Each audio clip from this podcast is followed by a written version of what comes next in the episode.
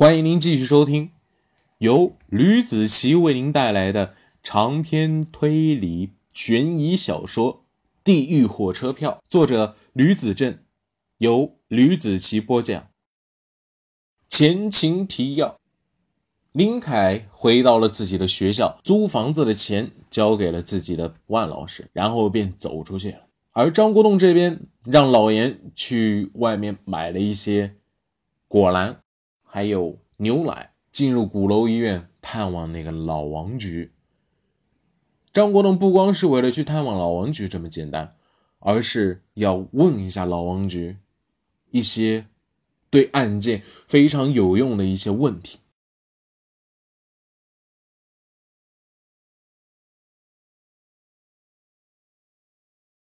第二十九章，张国栋和老严从。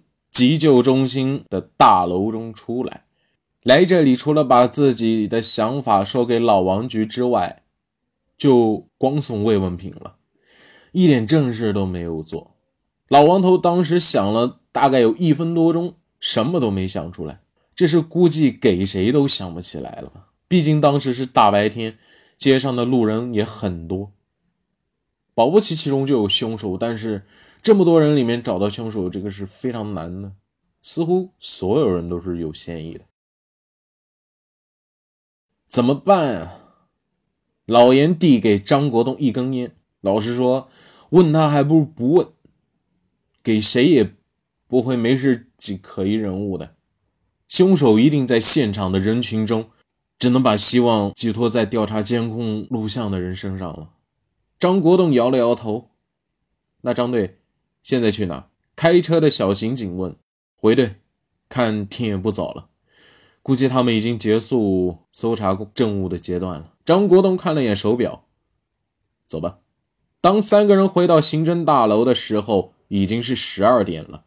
张国栋和老严一同前往政务科，看见偌大的办公室里只有一个刑警在那玩手机，桌上摆着一个证物袋。上班还玩什么手机啊？老严呵斥道：“刑警听到老严的声音，立马就把手机屏给关了。可，可是现在不是已经下班了吗？”他看见张国栋，立马闭上了嘴，用手推了推无针袋。我们在垃圾桶里发现了这个东西，这是根半透明的线材，其中是用透明胶把几根细小的导线捆在了一起，前端有炸断的。以及烧焦的痕迹，上面的火药有残留，可以闻得到。这个是什么东西？给谁看，谁也想不出来这是什么。张国栋拿起来看了看，导线。是的，经鉴定科初步认定，这是一根雷管，是我们在现场附近的垃圾桶里找到的，上面采集。到很多不完整的指纹，最起码有四个人碰过这个东西。张国栋眉头一皱，这是团伙作案。张队，你说你说笑了。刑警笑了一下，这估计是翻垃圾桶的人拾荒老者弄的。由于指纹太过零碎，也不好剥离，所以这根雷管上面没有什么特别大的价值。不过雷管上还有安了一根按钮，就在这儿。刑警从口袋里摸索着，哎，按钮呢？他露出了一副苦瓜脸。哎呀，我我给落在鉴定科了。粗心大意。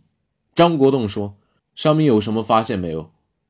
按钮上除了指纹之外，还有一层纺织物，估计是戴着手套拿着的，应该是劳保手套。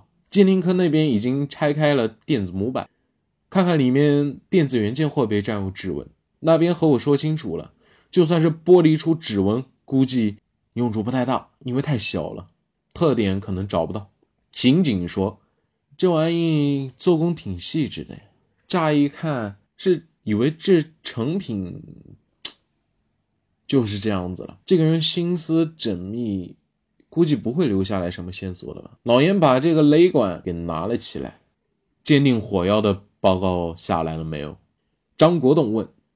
哦，不说我还忘了，李哥在你办公室等你呢，他把炸药用量还原了。另外，刑警仿佛触碰到了什么不能触碰到的地方。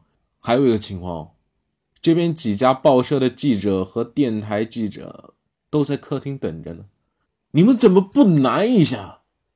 老严手指着刑警说道：“可是老严，他们对我说，如果不让咱们队长去见他们，他们就要随便乱写一通了。我怕他们记者添油加醋，影响不好，所以和兄弟们商量好了，让他们在会客厅等你。”刑警连忙解释道：“哎，行吧，你们这么做也不是不对。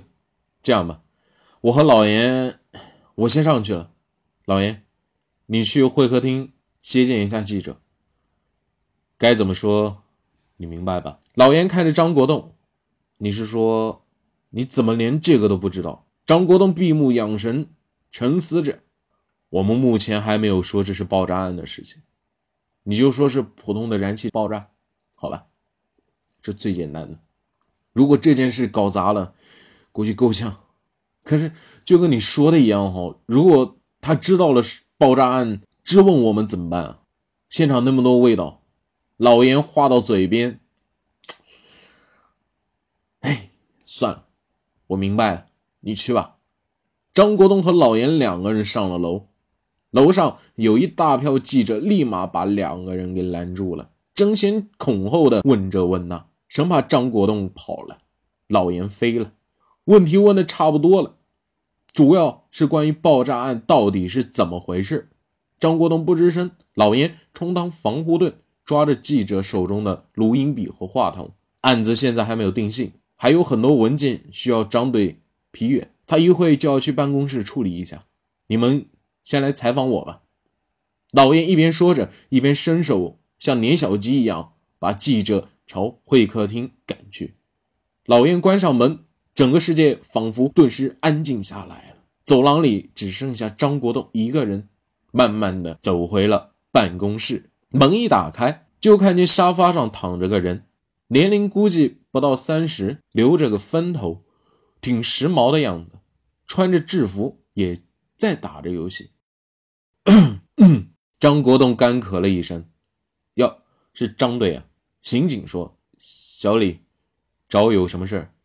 是这样的啊，张队，我们把火药成分计算，并且用程序模拟了一下，火药调配几乎是军工品质，但是爆炸残留看这个制作工艺并不是特别高，这个人应该是精通配置爆炸物，应该是这样讲。小李说：“你们鉴定科就会说这种东西，给我说点干的，到底查出什么东西了？”张国栋问：“这个是自制炸药。”他回答：“调配比较十分严谨。”虽然炸药用量少，但却能达到摧毁的目的。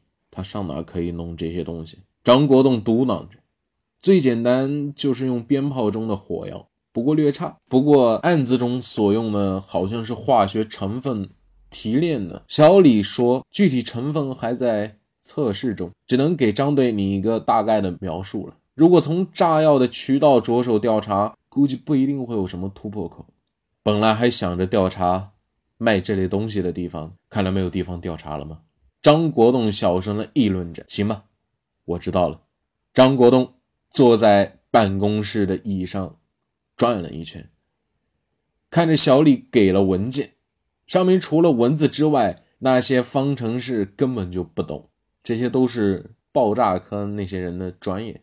他起身朝着会客厅走去，手刚转动门把手，老严便把门打开了。他满头是汗，看着张国栋，张队，你可算来了！我不管怎么样都无法面对记者采访，哎，被他们看的背后都发毛啊！你可算来了，救场如救火！张国栋说：“行吧，该说的你都说了吗？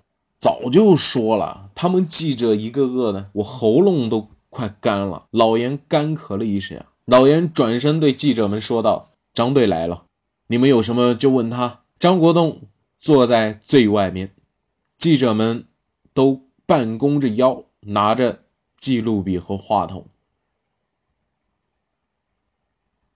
张队，我是这边晨报的记者，我想问一下，严科长说的是不是真的？总觉得他在故意隐瞒着什么。晨报记者说道：“他都说了什么？”张国栋问：“他说只是普通的燃气爆炸，可是我们不太相信，燃气爆炸损坏范围怎么可能那么小？”晨报记者一出口，所有记者一窝蜂的问着同样的问题，希望张国栋可以给他一个满意的答复。